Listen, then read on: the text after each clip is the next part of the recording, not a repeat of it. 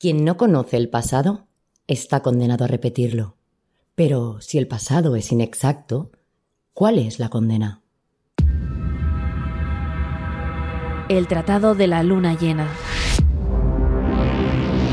Un podcast de la Fundación Toro de Lidia. Capítulo 10. Jardín de Piedra.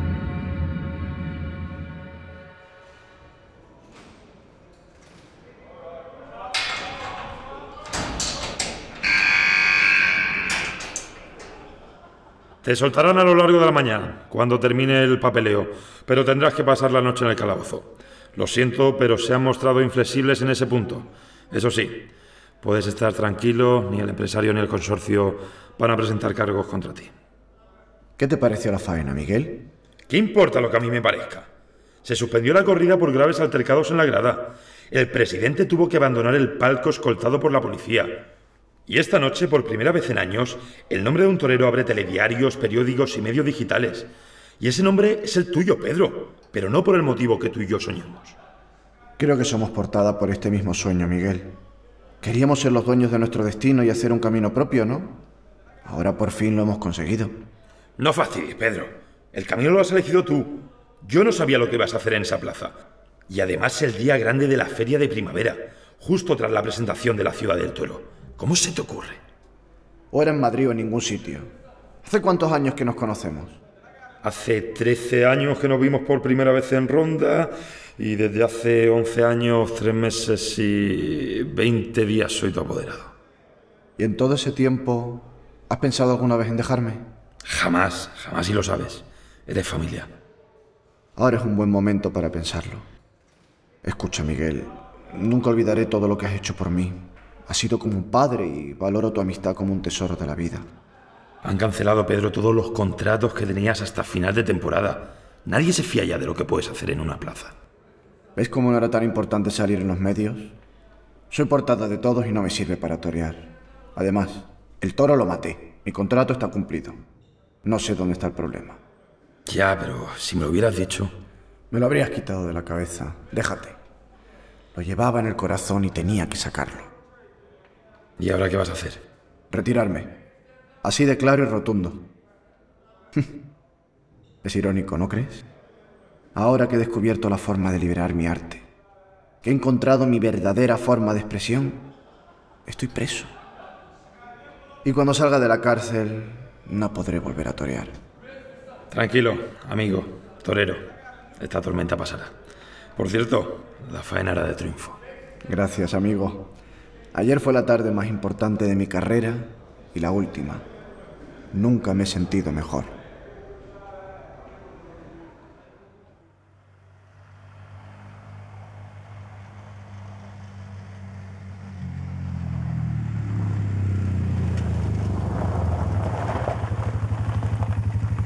¿Quieres que te acompañe?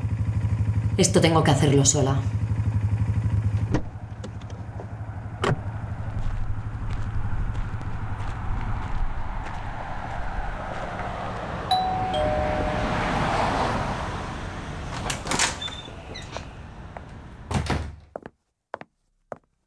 Hola.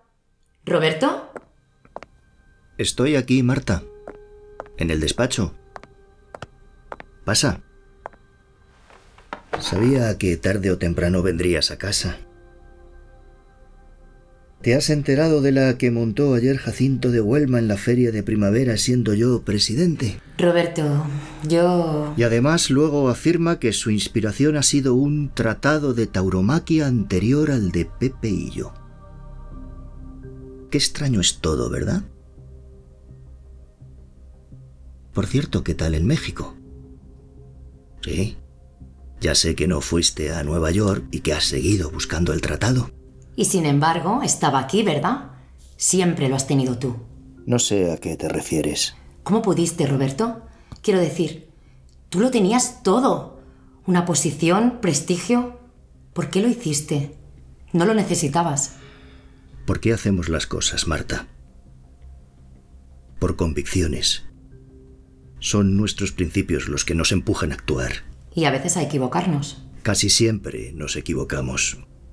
Es la condición humana.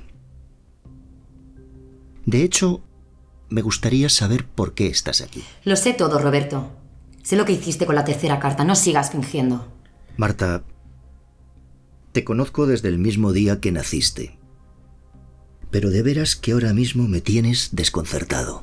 Eres un gran calígrafo, capaz de reproducir hasta el más mínimo detalle de la escritura con maestría.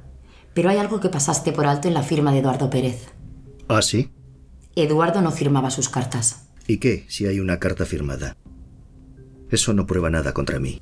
Te puedo garantizar que un perito testificará lo contrario. Ah. Ya lo has comprobado. Es lo primero que hice al llegar a Madrid.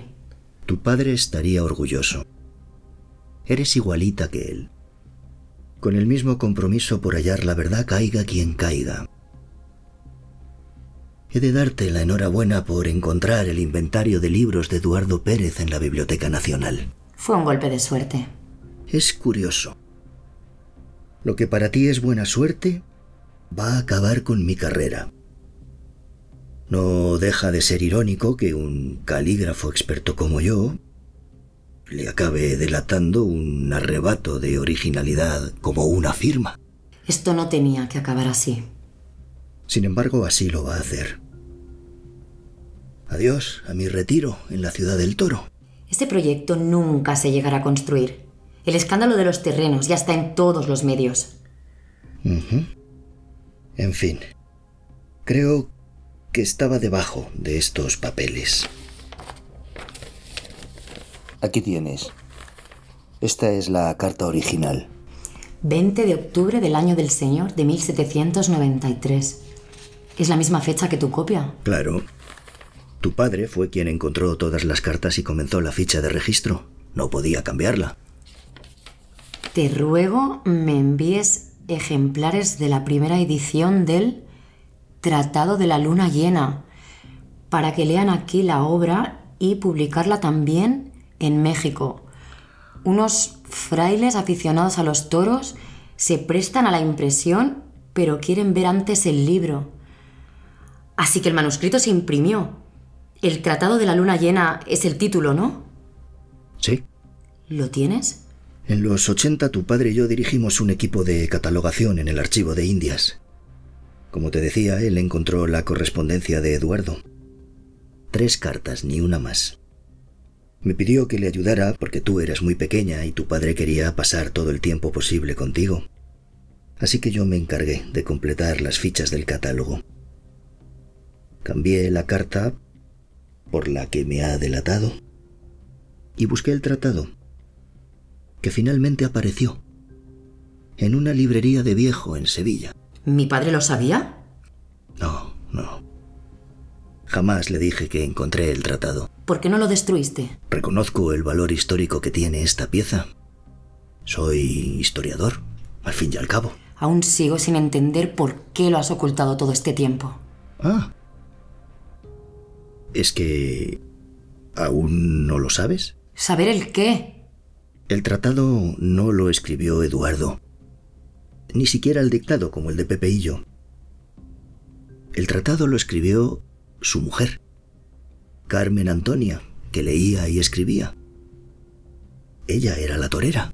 ¿Me estás diciendo que lo has ocultado durante casi 40 años porque fue escrito por una mujer y no por un hombre? Era peligroso, Marta. El papel de la mujer en la fiesta nacional nunca ha sido protagonista. Y de repente aparece un tratado, el más antiguo de todos, para más señas que desmonta el relato oficial. No convenía. La sociedad no estaba preparada para eso. Y si me apuras, creo que sigue sin estarlo. Estoy convencido de que tu padre hubiera hecho lo mismo. ¿Cómo te atreves a comparar la integridad de mi padre con lo que tú has hecho? Has cometido un delito, Roberto. Has ocultado evidencias históricas, has alterado documentos de alcance público y has mentido en tu propio beneficio. Tú no puedes llamarte historiador. He hecho lo que creía correcto por el bien de los españoles. ¿Suenas tan paternalista? Has faltado a la verdad para seguir manteniendo tu estatus como erudito, para que tus libros sobre toros se sigan vendiendo y seguir dando entrevistas y conferencias. Has creído que tú podrías escribir el relato de la tauromaquia en España omitiendo aquellas partes que no te interesaban. Ahora mismo siento asco. ¿Qué vas a hacer? No quiero que esos brutos manipulen el tratado. Es demasiado valioso.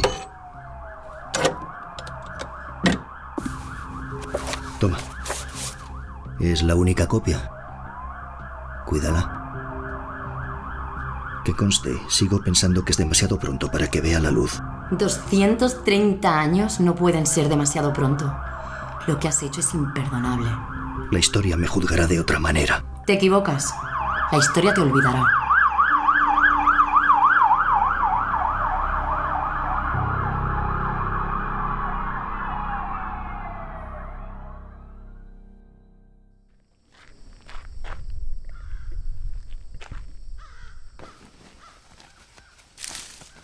Hola, papá. Te he traído unos lirios.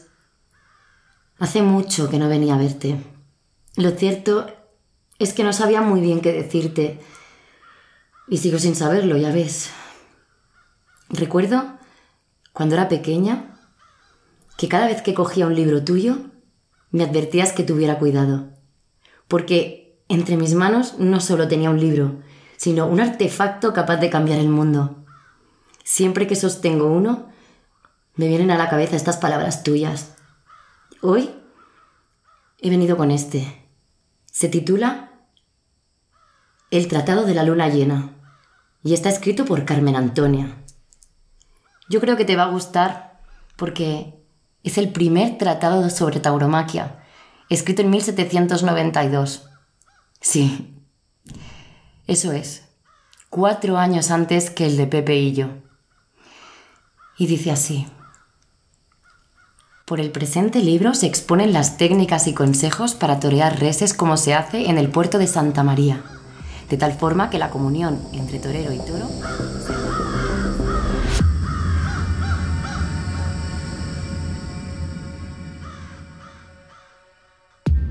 Este episodio ha sido impulsado por la Fundación Toro de Lidia con la colaboración del Ministerio de Cultura y Deporte. La Fundación Toro de Lidia es una entidad destinada a la promoción y defensa de todas las tauromaquias. Tú también puedes involucrarte. Hazte amigo de la Fundación. Para más información, visita nuestra web fundaciontorodelidia.org.